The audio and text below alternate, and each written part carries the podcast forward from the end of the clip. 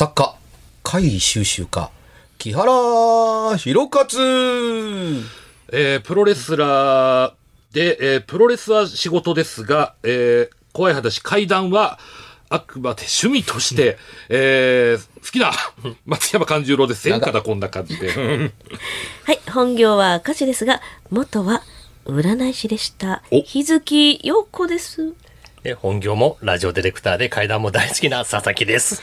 変化がなくてよろしいなですなんなんや。あのーこの、いまいち固まりきってなかった。そうねそうですね、ちょっとね。うん。あの、はい冒頭変わった振りからスタートされされると、後がいかに迷惑かというのがよくなんかわかりました。そんな、あの、喋り方せなあかんのかなって一瞬思ったんですけどね。あでもなんかそういう感じもまたいいのかなみたいな。まあまあまあねええ毎回最初の。人でちょっと決まるみたいなね。まあ、はいラジオ番組ですからね、ちょっとはいね、こういう変化もあったりね。はいで、それっぽいところもないとね。それも楽しんでもらえたらと思います。そうですねはい。この放送で、えー8月に突入しました。そうですもう収録してる今は7月の12日ですけども、夏真っ盛り。ただ、よ今日は東京が36度、えー大阪も33度暑いよ。という。この日に収録しています。そうです。暑いよ7月11 12日です、今日は。えー来る、来る、来るだけで疲れるよ、もうスタジオまでも。このはい7月でこんな暑いからね。熱中症とか気をつけないといけないですよい。っつもね、年がら年中ね、え怪談やってる番組というか、怪談専門番組なんですから、まあ当たり前なんですけれども、実は世の中は怪談の夏だと言われてるんですけど、シーズンですからね。うち、オールシーズンなので、あんま関係ないのがね盛り上げ、いまいちしにくいかなと思うところなんですけれども、世間に合わせると、いよいよ、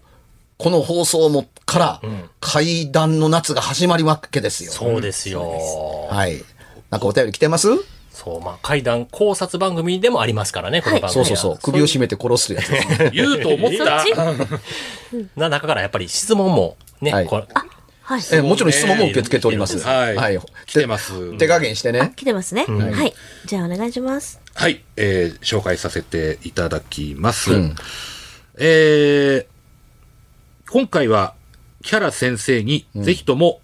お伺いしたいことがあり、あ来た投稿、投稿させていただきました。話の、あの、一郎51さんから、いつもありがとうございます。はい一郎51。また君か。もう結構お馴染みの、そうですねねリスナーさんで、はい。そのお伺いしたいこととは、はい。実は怪談と呼ばれる話の中に頻繁に出てくる気絶です。気絶。もう、これ、件名も気絶になってますからね。この番組じゃなかったら何のメールやって思うんですよ。恐怖のあまり気を失い、気がつけばベッドに寝ていました。とか、意識を失ってしまい、その後の記憶はありません。とか、気がつけば朝でした。などなど、人は恐怖に直面したとき、こんな風に簡単に気絶をするものなのか、前々からずっと疑問に思っています。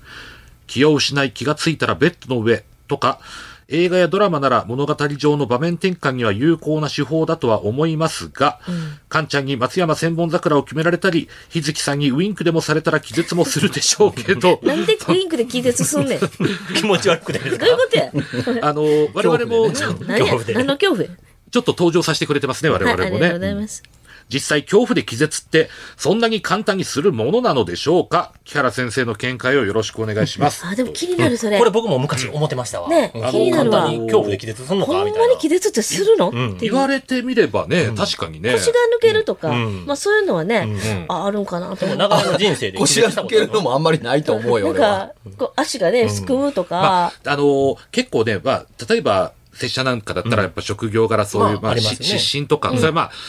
なくはないけど、でもそれって物理的なことで失神するでしょ？でね、また違うもんね、うんまあこの質問は。スリーパーホールドするとか、例えばね。とかねうんなんか技をかけた上での失神じゃないですか。まあそうです。うん何か、聞いてあるのはうん多分物理的にねやるけど、怖さのあまりでしょ？そら、日月さんなんか長年生きてて、そんな気絶気絶した体験なんてありますなん私か。ないですないですなんか気絶、パッと見た瞬間、わーって気絶するみたいな。だほんないです本当に映画とかドラマとかそういう中ではまあよく見ますけどね。うちの弟が、なんかあの、出血して、ええ血見て気絶したのは目の前で見たことありますけど。ふーっと意識なくなるみたいなねそれ、そういう意味でもないと思いますしね、この質問。いや、そうではない。うん。それはね、同じことを指しています。うん、その血を見てふーっと意識がなくなるっていうのって、少なくとも今のお便りの中に属しますあ、。そう。うん。まあ、血もダメな人、本当ダメですからまあ、ね。貧血みたいな感じでこう意識なくなるんですかね。急にパタッと倒れて。あの、恐怖で意識がなくなるということがあるのでしょうかっていうのは今のカテゴリーに入ってるでしょ日月さんが血は何ともないだけであって、弟にとってはそれは恐怖。別の問題だったというふうに、血というよりも、体から流れで、どくどくと流れ出てくる液体という上に、あの、色がついてるというようなものを、あの、大量に見るのを初めて見ると、それはね、そうなるんですよ。なる可能性があったりするんです。それはね、人間の体にこれほど大量の液体が流れてるという自覚がなかったり、それを見たときに自分にもこの液体が大量に流れているのだ。え、体から出てくる液体って何？っていうふうに、男の子は思いがちだったりするんです。女性は血に対する考え方の知識というのをベースとして持ってますから、あの、そうではないという、あの、だけだったりするので、子供でまだあんまりなんかいろんなことを知ってるわけではないいという時に、あの、体から大量に出てくる血というのは、もうイコール、これはなくなる、死んでしまうこの人っていうふうに直結して、ふーっとこう、意識を失うっていうのってあります。うん。あの、それぐらいの量では死なないんだけれどもっていう量を子供は知らないので、子供の量で、うボタボタボタボタボタって流れる血を見ただけで、わーってなって。うん、そう、あ、もうこの人あかんかも、みたいな風に、あの、思うケースということというのは、あの、あります。あの、おそこに自分のことを重ねるかどうかわからないにしてみても、目の前で死を見るということに対する準備ができてないんですね。物が死ぬということを待ち構えて、あったという経歴を持ってないからです、経験を。うん、つまり、あのー人の死や葬儀をを全く受けあの体験したことのない人にとっては、亡くなったことってし受け入れられないので、なんでみんなそんな悲しいの？うんうん。っていうふうに、いわゆる昨日までおった人やねんから、ん。あのーまた帰ってくるかもしれんとか、ん。あのーそうじゃないかもしれないだとかっていうふうのって、あう受け入れきれてなかったりするんですよ。だからその場で悲しくなるのに後で悲しみがやってくるだとかっていうのって、あのーあったりするケースは多いと思います。あのー心には、あのー何らかしらの事故を守るため、自分を守るためのね、シャッターがあるんですよ。個人個人で。で、これ以上のものは耐えられませんということの一瞬手前で、ガラガラガラガラガラシャーンとシャッターが降り、降りて、ここから先受け付けませんということがあったら、まあ気絶したり、寝たりするわけです。え、寝る今なんか、なんか聞こえたまあいいや。あの、寝るっていうのって、子供が感触を起こして、ギャーギャーギャーギャー騒いだ後、パタッと寝ると同じです。騒いでどうにもならなかったりすると、今まで騒いだエネルギーを放出するだけ放出して、次に何か迎える前にシャッターを下ろすんですよ。うん。のパタッと寝るっていうケースって、あの、子育てを経験された方、あんなうるさかったのふと見たらもう寝てるわっていうね。あその程度の怒りやったんだと、ではなくて、あの、そこまで怒ったので、エネルギーを全開してしまったので、あの、神経的に、精神的にシャッターを下ろして、あの、頭が休憩に入ったと思っていただいて、まず間違いないんじゃないんですかね、というところですけども、本当にね、この方の質問を聞いてて、あの、珍しく、あの、笑いそうになった。で、あの、それはね、ええ。実話怪談の中でよく聞くっていう冒頭がええ。あったからなんですけども、はい。うん。これを、こっからスタートするんだったらば、実話怪談って本当にあったことなんだっていうふうに思うっていうふうに、まあ思わんでもなかったりするわけですね。ええ。これは他の人からも聞かれたんですけど、はいあのー木原さんは取材し、してるますとちゃんと言ってますって。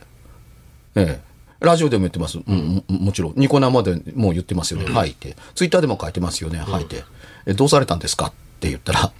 いや、私の読んでいるね、あの、実話怪談本っていうのって、はいこれは実話怪談だから、実話怪談なので、え実話怪談というものって書いてあるんですけど、ええその割には取材とは一言も書いてない。だから、実話怪談は取材しなくていいもんだって書いてあるのと同じようなもんですっうん。ていうふうに。で、取材って書いてあったら、え、どこから？どんなふうにって突っ込まれるけれども、それを飛ばした向こうにある実話階段使ってたら、実は、いや、でもこれは実話ですから。で、突っ張られるって。で、何が実話なんですかって言ったら、実際に聞いたからっていう、っていう話に持ってこられるんじゃないかなと思うから、あの、表現や語り手をやる人間が最初から突っ込まれへんように予防線を張ってるという、ジャンルとしての使い方ってどうなんでしょうねっていうのを言われたとこやったんで、おー、すごいタイミングで。だから実話のたい人たちがそんなこと使ってるって言ったら使ってるんだっていうふうに、気絶多いんだっていうふうに、え、なんでそんなこと言ってるかというと、新耳袋とか僕のつくも階段や隣の階の中に気絶出てけへんのでほとんど。そうですね。うんさて、えーここで重要なんですけどもね、はい。今言った通り、あの、気絶するときにはそういうメカニズムが働くケースが多いですよというのは話した通りです。っていうところだったりするんです。ところがね、あのーまあまあ、通俗的に言われる実話怪談などと呼ばれるものって大人から聞いてますから、えうん。あのー子供とはシャッターの折り方が違ったりするわけですよね。で、この場合で言うと、あのー恐怖で気絶したっていうふうに、あの、わずか恐怖の漢字二文字で通り過ぎていくわけえですよ。うん。で、恐怖でシャッター下ろさなあかんような恐怖ってなんやねんっていうのが、本来書いてあるべきなんでしょうけど、書いてないからちっともわからないくなるわけですよねっていうので、この方は不思議に思ってるわけですよ。ええいや、気絶ロードのことも書いてるわけじゃないし、うん。あの、怖いものを見たから、すごいものを見たからって気絶しましたっていうふうに、軽々と乗り越えすぎるから、するか気絶っていうのと同時に、その程度のものは気絶する材料なのかだとか、それが錯綜して、ぐるぐるこう、こう入れ替わってるんだと思うんですよ。もうその通りですね。見たものは見たけれども、気絶するとは限ってないっていうのと、気絶ってどんなことを指してるんだっていうふうに、まあなるわけですね。ええ気が遠くなることなんですけども、っていうとこだったりしますが、気絶と気が遠くなることっていうのって、時間差しかありません。瞬間的なものが人は気絶と呼ばれてるけれども、本人は瞬間ではないんですよ。うん。よーく見た上で厳選してふっという場合が多いです。で、自分で処理しきれなくなって、見てる画像が止まったままのように倒れるケースが、あの、多いと思います。うん。だから、あの、陽子ちゃんの話した、あのー弟がねって血を見てっていうのは、し血を見てるんですよ。うん。血を見た恐怖では死んでないんです。ずーっと血を見ていて、ずーっとドクドク見ているのが耐えられなくなって、だんだん気が遠くなって倒れてるはずなんです。スパーンと切って、シュバーって言って、ふー、そんなことはないはずなんです。しばらく見ていて、上司そう、あのーメモリーと言えばいいですかね、許容量と言え言えばいいですかね、キャパシティと言えばいいですかね、あ、これ以上無理っていうようなものがあったりするので、長く見ていますが、周りからその人を見ていると、なんか動か、え、ちょっと挙動おかしないかなと思って、パタッと倒れるから、おかしいなと思ってから倒れるまでは寸前なんですけれども、本人の気絶するすあのターム、ターンは、もうちょっと前、結構前から始まってたりしますいきなりブチってカットアウトするわけではないですもんね。ええ、いや、カットアウト寸前までは、ある意味で言うと意識があるということですね。そうですよねだから、あのー最後に見た記憶というのが、かなりしっかりしてるケースが多かったりうん。します。ただ、目が覚めた時と場所が違うから慌てるだけで。うん。えー僕、気が遠くなった記憶が一回だけあるんです。ええうん。家族で、あのー小舟に乗って、あのー浜辺のちょっとした沖を、あのー漁師さんがね、あの、遊覧で乗せてあげるよってね、ギーコーギーコーって。そこにたまたまね、あのー土曜波、横波みたいなものが、あのー波が急に海面が盛り上がるように起こって、船がひっくり返った。あらららら。で、小学校3、2年生かそこらの僕は泳げなかったので、うん。で、あの、口から泡がボコボコ出ながら水面にキラキラ輝いている太陽がどんどん上に遠ざかっていくのを、を見ていて、ええ。あの、見ていて、で、その、漁師さんがえ、まずちっちゃい弟の方を、ひっくり返った船の上に、こう、ひ引っ張りながら上げて行ったりするのと、親父と、あの、お袋が一旦船に手をついて、お袋が手をつくのを見て、親父がこう、バウンと潜って、え自分のずーっと上の方に、ええあの、親父の頭が太陽と一緒に並んで、え向かってきていると言わんばかりの、の中に、あの、どんどん自分が上を見ながら沈んでいって、周りがうっすらと暗くなっていくっていうところで、で、の次、プチシンと切れてパッと開けたら、みんなが顔覗き込んでて、うわ、何？って言ったら、ああ、気がついたかっていうふうに、まあ、ぐるっと丸く人が囲んでて上から覗いてるというドラマの意味、井戸の中からひ顔が覗いてると同じようなもんです。親父からお袋が、から、多分ね、ほっぺたをパンパン、おい、おい、ひろかず、息をしろみたいなことを言って、息はしてると思うんですけど、気ぃつけみたいなことやれたと思うんですよ。うん。た、パッと目が覚めたら、あ、海はどこ行ったの？っていうぐらいな。で、その間、あのー10分か15分ぐらいやったそうなんですよ。当然、その、ね、最後のビジョンから10分の記憶は欠落していますというところですけれども、あのーどうなっていくかという気がなくなる寸前までの記憶がちゃんとレコーディングされてましたっていうことがあったりはするんです。えさてここで、あのー実話怪談によく書かれているなどということに振り返りますね。気絶はよくするかっていうと基本的にはしないです。だと思でいますよ。でね、うん記述の方にも問題がある方に持ってった方がいいと思うんですけども、気絶するほどのものの恐怖だからっていうのを書かなくていいと思うのは、今言った通り、大間違いです。気絶するものほど、気絶する理由の画像のビジョンをめちゃめちゃよく覚えてるんです。むしろ。そんなものを見たから気絶するっていう。その通りです。ねだから、気絶して目が覚めて、私なんでこんなとこにいるのっていう前に、一番最後のビジョンでびっくりしたところから起きてないと、おそらく、気絶の取材はしてないでしょ、とか、気絶した人から聞いてないでしょ、か、それ気絶でもないですよねっていうふうになったりするののターン、あの、情報っていうのがあってて、一番最後のなく、あの、自分が気が完全にプツッと切れるまでっていうのを、まるでね、えー極端なこと言うとね、スローモーションかのように何が行われてるかというのをじーっと観察して、で、頭のどっかでもう無理、あかんっていう何かが降りた時にふっと消えてなくなる。したがってね、例えば、カーテンがずーっと開いたところで、何かが出てきたところでスーッとそこから記憶がない人と、何、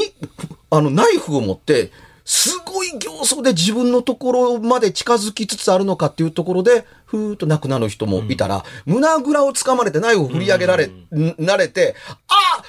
このナイフは私に刺さるっていう、おでこの寸前までナイフの先端がゆっくりと来たところでふっとなくなるっていう形、いくつもあったりするんです。おん仮に同じ状況だったにしても、その人によって降りるシャッターがどこで降りるかっていうのはよく分かってないんですね。ただし、どれもが言えることは、最後のビジョンがはっきりしてるんですよ。うん。あの、極端な場合で言うと、そのナイフを顔にガーってやった時に、ああ、これどこどこのメーカーのナイフやんか、みたいな。あの、これ銃剣に刺すやつやんね。なんでこの人持ってんねやろうっていうようなぐらい、や、という考え方が、んの記憶の仕方があっても、精神は、ごめん、もう無理っていうんで、そこからふっとこう落ちたりするっていうわけですね。つまり、落ちるんですよ。あのー、カンちゃんはプロレスやってるからよくご存知の通り、あのー、落ちるんですよ。首を絞められる寸前までよく覚えてたりするかもわからないけど、どっかでカクッとなるっていうところっていうのって、聞いてみたら、あのー、ギリギリまでちゃんと記憶しっかりしてるはずです。ただ、外そうと思ってたはずなのに、気がついたら外れてるかどうなってんのかなとか、うん、頭掴んで、こい、こい、この頭を髪の毛でガーッと引っ張ったら、手が緩くなるんじゃないのかなと思ってる記憶が寸前まであるのに、気がついたら、あの、周りが、人が覗いてるからっていうなってると思います。つまり、落ちてたんですね。で、落ちてることと気絶というのは、まあ、言葉が違うけれども、同義の扱いはしてもいいでしょう。言いたいのは、寸前まで覚えているので、寸前まで覚えてないケースが多いとか、気色の悪いものを見た程度しか喋られへんものというのは、気絶するほどの情報量を持ってないから、その気絶、嘘なんじゃないの、っていうふうに、よくわからないものがいっぱい来るぐらいでは、よくわからないものが何だろうかと頭が働いてるから、気絶しようがないんです。そうですね。何やろこれ、うわ、気色悪い、いっぱい手が生えてるというのだって、なんでいっぱい手が生えてるんやろとかって、懸命に考えられてる間は、恐怖にはまだ入ってないんですよ。言ってることわかります、うん、必死に演算してこれなんだろう考えてるんだから、気絶しようがないんです。まだ許容ができるんですよ。うん。というとこですよね。ええ。つまりその、襲ってくるとかなり確定的なものだとか、こんな目の前に近づけて、あ、もう逃げられへんとかっていうところにまで行ってないのに、気絶してますって、いや、それはないよっていうのと同時に、それでは気絶理由ににまで達さないよっていうこともあるし、その話、えー？本当に取材したんですか？っていうに、なんか、みんながそうやってるから、それは書いたんでしょ？これがね、いわゆる中岡俊也流の階段と同じですね、考え方で。ね。こういう風に書いて気絶していいことになっているっていうのの劣化コピーをしているから、その考え方で書いてるかも。だってみんな書いてるやん。え、これまで読んだもんみんなそうやったし、これまでのテレビもそうやったんか、そうやったやんかっていうところやから、形は違っても、形というかその書き方というか、その情報が違ってる、シチュエーションが違ってるだけやけれども、劣化コピーをしてるんですよ。僕らが劣化コピーをしてるよねって言ったとこところで、大概の人があんまり反応してくれなかったりするのって、同じじゃないじゃないですかっていう場所が違うんですよ。うん。あの、恐怖があったら気絶するだとか、目が覚めたらこうだったっていうののパターンって、本も人も違うのに、あんまりそれほどの違いがありません。そんなに実際は簡単にそんなしょそうそうしないっすよ。そう、ですよねそうそうしないんですけれども、目が覚めた時にある、あ持ってる情報って、気が、気絶してるから少ないになってるケースが多い、多かったりだとか、あ今目が覚めたことで大当てする人が多い、多かったりするんですけど、それはその通りなんですけれども、覚める前、あの、気絶する前の情報が莫大にあることに触れられてることがあんまなかったりするので、で、どうなんですかね、僕はというふうには思います。っていうのと同時に、で、こっからが、あの、気絶の要点だったりします。えうん、気絶しましたって簡単に書いてあるんですけれども、あのー大概の、あのー少なくても僕が読んだ、まあ実は階段系のもので言うと、ええ。あのー立ってるままの人が多いです。おう気絶する寸前まではっていうところはいではいはいはいはいはい。するというこということが言いたいんですよ。で、瞬間的に、かんちゃんの方が詳しいですけどもね、瞬間的に立ったまま落ちられたらどうなるかっていうと、大概ね、怪我してます。そうね、頭打つなりね、崩れ落ちて、バーンってひっくり返ってうん。ね。。ただ倒れるだけだったら受け身も取れば手もつきますから、怪我こそ少ないですよっていうとこなんですけども、気絶は違う、あの、落ちるわけですから、あの、膝からガクッと崩れましたとは限りません。うん。ブーっと後ろに倒れたらね、打ちどころ悪かったらね。かもしれません。ほあら、前にブーっていうのもあったりしますけどもああ、とは崩れ落ちるにしても、本当にね、操り人形みたいに変なぐしゃっていうもので、うんあの、なくはないペシャみたいなね。あとはね、んあのー気絶、失神ってね、んそんな綺麗なもんとは限らないですよ。ああ。大体失禁とセットだったりすることもあるんで。確かにそうですね。おっしゃる通りです。あのー体のね、の、あのーなんかこうね、筋肉の緊張の弛緩が全部緩くなってるわけですね。そう。うん。だから、女王。女王があったりするわけなんですよ。そう。だからね、同じことが起こってるから、んあのー無傷じゃないケースの方が多いんですよ、僕の知る限り。で、下アルフアスファルトとかやったらね、そそうそうら危ないし。屋外で。大概ね、あの、肘や、あの、腕周りにすごい擦り傷や、顔にすっごいあざやとか、あのーね、えー、こう、こう、単コブができていて、ほっぺたに擦り傷があるって、え、私何が、え、いやいや、わわえど私どうしたんって言ったら、顔擦り傷したんやって。なん、なん、なんなんでって。さこっちが聞きたいわ、急に倒れて、っていうことが起こってたりするわけですよ。というのが、要するにそう、気がだんだん遠くなってっていうようなものって気絶じゃないじゃないですか。気が絶してるわけではなくて、うん、意識が薄くなってきてるからというので、これは毛がなかなかしにくいです。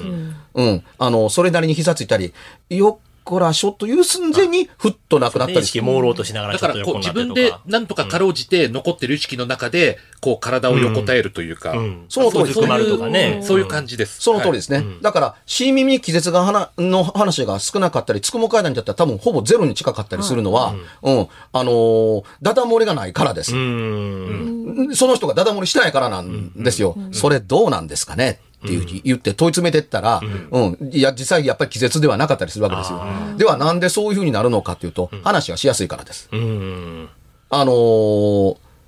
実は階段が多かに多かったりするのは、話がしやすいからです。まあ、オチがつきやすいというか。そう、話として進めやすいっていうに。で、場面転換で映画ではよくありますよねっていうところですけども、それは作った話ですから場面転換がいるからそうなってるわけですよ。だから、気絶したって言ったら、気絶の状況を細かく聞いていいですかっていうふうに僕は取材でやりますけれども、うん、あの、インターネットで書かれたりだとか、人からそのまま聞いたことを、うわー階段やーカキカキカキなんきやってるか、頭の中で想像してるから、最初から都合よくできてるかっていう使い方をやってるからだったり するから、気絶が、ほんと都合いいですよね。すごいね。使いやすいんでしょうね。あの、場面転換に使われてるだけだったりするんですよ記憶。はありません。気がつけば朝でした。そうだ、拙者、手術受けた時の麻酔ぐらいしかないそうですね。僕も麻酔ぐらいですね。まあ、だから極端なことを言うと、あ、気絶が書いてああるような本を簡単に書けるうようなもんやったら、まあ、その人の話は、僕やったら全部信用しませんね。その1話のみならず、こんなもんが書けるんやったら。あ、一つのその線引きにできるわけですね。そうやって。うんで、あのー気が遠くなるっていうのっていうのは僕にもありましたけれどもっていうとこですけども、その気が遠くなってる間どうでしたかっていうのは聞いて、うん、合格してるからそれそのまま使いますっていうのは、あのーあるにいいいいしてみても、そうじゃないものは採用し、だから、こんだけ本書いてますけど、ええ。あのー気絶した話書いてないですだとか、あの、気絶が書いてあるものが仮にあったりししたら、気絶する前と後にどんな話があったのかっていう詰めをやっているので、うん。で、書かれてある気絶は、カンちゃんの言う通りなんですけども、あの、全部、失禁してます。おしっこだら漏れ状態。あの、半口よだれ状態。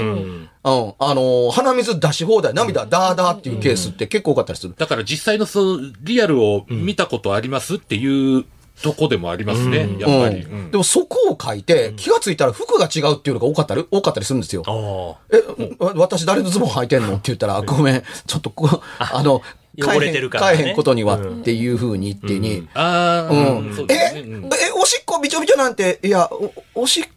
ことは言っていいんか、みたいな。だけとは限らんですわね、そら。大きい方もね、そらありえますからね。まあまあでも、あの、優しい方がいてくれればいいですよね。ちゃんとそうやって綺麗にしてね、助けてくださるわけですから。そういうケースが多かったりするんですよ。でね、そんなことこ当たり前やんか取材やってたらそうなるよっていうところだから、書いたこともなければ喋ったことがないから、めちゃめちゃ鋭い指摘が来たな、と思ったりするのって、うん、僕はそうやって区別してるから、例えば、新耳とつくも階段だけで2000はあるのに、ないのに、他はそんなにいっぱいあるんだ。あ、あ、そういえばあったなと思いながらっていうのと、うん、この、この場面転換としか捉えてないというか、実話怪談ってほんともう、こんな、下手、うんいや、なんていうか、その、ダメなシナリオの見本を見てるようなものばっかりやったりするって。もちろん階段のトークライブにも多いと聞いています。あっていうふうに、そんなことないやんか っていうふうに、笑って聞いてる企画おんねんけども、あまりにも男女が真面目に話してるから、笑いもできずに、怖いな男女の人っていうケースが多いと、僕はレポートを受けてるんですよ。これ真面目に聞く話として男女で喋れるん。や、すごいな、この人っていうふうに思えるっていうに、なんでこういう人ら10年選手以上の選手にいっぱいおんねやろだとかって、こういっぱい来ますっていうふうに、それは、YouTube だったかいろんなもんで露出が増えたからですね。で、ふ増えたから話に困ってるかどうかまでは知りませんけど、増えたおかげで見やすくなりました。昔はトークライブにも行かんと、行かないかんかなと思うから、行ってる時間もそうやけれども、交通費と時間かけて行かなきゃいけない。行く前にご飯も食べとこうかとか、中で食べた方がいいんやろかっていろいろあったから行けなかったけども、最近ほとんどの人たちを、あの、YouTube で見ることが、あの、できるようになったおかげで、あの、きり言って力量がちゃんと分かるようになりました。っていうふうに、その人たちがみんな言うんですよ。あのー階段デジタルタトゥーにものすごい溜まってますよね。っていうふうに。あ要するにその、炎上こそしてないかもわからない。で、食べ物屋さんでこんなひどいことをやったっていう話でもないかも、あの、知れない。けれども、これ、んこんだけ溜まってるので、いや、でもあなた、こうじゃないですかって携帯に動画見せて、でもこんなことやってるじゃない、こんな話してるじゃないですかって残ってるっていう自覚って、あるんですかね？っていうふうに。階段デジタルタトゥーっていう表現がいいですね。そうねですね。なんかね。えその人が言うにはね、っていうに。で、木原さんやってないぐらいだから見てないのは知ってますって言うけど、知ってますって言ったら、いや、知りませんっていうに。木原さんニコ生しかやってないですもんね、っていうに。ええ。あのーしかも、さすがだなと思うのは、ニコ生、木原さんは、スタートしてから、これも6年ぐらいやってるんですけど、1週間で消えるようにしてるんです、最初から。これはあの、ドワンゴに頼んで、残さないでください。っていうふうに、え？数増えますよって。アーカイブ化するかのように積み重ねていきませんって過去遡ってもらった方が数稼げるんですけれどもって、すいません。そちらには儲け話になるかもわかりませんけれども、僕は、その、配信を本業としてるわけではないので、映像ですからね、配信を本業としてるわけではなく、現時点でトークライブをずっとやり続けてる人間ですから、こちらで本気を出させてもらいますっていうまあライブと同じ扱いですね。だから。そう。だからライブと同じような扱いで、ライブは再演がありませんからっていうことなので、あのー心としてはライブのように喋っているというところも若干ある場合がある配信は、あの消してくださいっていうふうに、あの、録画してはいけないことになっているので、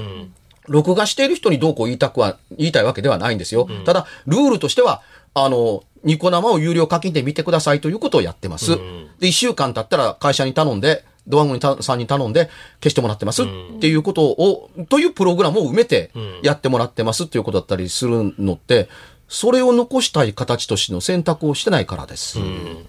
ね。だから、その場で見てもらった印象を大事にしてくださいっていうことをやってたりするんですが、っていうことだったりするわけですよ。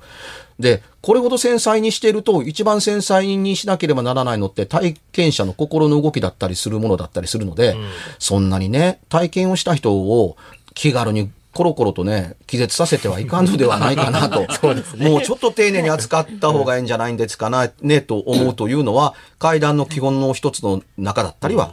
しますよっていうところですけど。良い質問いただいたと思いますよ。いや、これはね、ねこの放送もそうですけども、聞かれなかったら絶対に触れません。ね僕ちょっといろんなことを言いましたけれども、僕が見なくても、レポートをしてくれる報告者っていっぱいいるんですよ。すでに分析を完了してっていうことをを聞いてたおかげで、うちに実は階段という言葉って来ないじゃない。来ないです。で、我々は自らは話さないじゃないうん。っていうところがあるから、僕はあくまでも聞かれたから答えましたよって、大きな問題としてちゃんと最後に言っときますねって、なぜ我々に実は階段という言葉をぶつけてくんねんと、ここでは言っておきたいみたいな。私たちは実は階段をやってるわけではないわけですから、やってない人に実は階段の話を持ち込まれるのは、本来は不本意なんですけれども、テーマがそっちではなくて、気絶だったから答えたに過ぎない。というふうに言っておけばいいですかね。誤解が少ないと思いますけれども、悪気がって言ってるわけじゃないですよと言いたいんですよ。はい。はい。ありがとうございました。ありがとうございました。さあ、告知の方お願いします。はい。いよいよ今週末の日曜日に迫りました、えー、拙者の大衆プロレス松山座の大会が8月6日日曜日大阪の生野区民センターで午後3時から行われます。おそらく当日券も出ていると思いますので、ぜひこの声だけじゃなく、えー生で動いてる松山勘十郎に会いに来てもらえたら嬉しいです。熱いとは思いますが、ぜひよろしくお願いします。うんはい。日月陽子は日月陽子、もしくは漢字の日月陽子で検索してください。木曜日の夜は BSTBS で夜中の11時から怪談新耳袋暗黒放送20年の節目で新しいドラマがスタートしています。ぜひ見てください。佐々木はですね、まず8月12日土曜日に神戸港川にあるパルシネマで上映されるオールナイトに古本四つ目は出展いたします。この日は、ジュオン、リング、貞子 VS カヤコの J フォラー3本立てです。上映前に真夜中散歩ツアーも開催されるんで、ぜひ映画と古本見に来てください。オカルト本メインに持っていきますんで。そして8月19、20日の土日は神戸の新長田にある丸子市場で開催されるハローマーケットに出店します。グルメも楽しめるんで、ぜひ遊びに来てください。一回行ってみたいな。え、インスタグラムで古本四つ目は検索お願いします。はい。番組では別冊怪談ラジオを販売しております。ちょっと普通の地上波のラジオでは放送できない僕の体験を、あの、語っています。詳しくは、ラジオ関西の怪談ラジオのホームページをご覧になって、ぜひともお買い求めいただければと思います。メールの宛先は、階段アットマーク jocr.jp k-a-i-d-a-n アットマーク jocr.jp ぜひ、本物の怖い話を私に教えてください。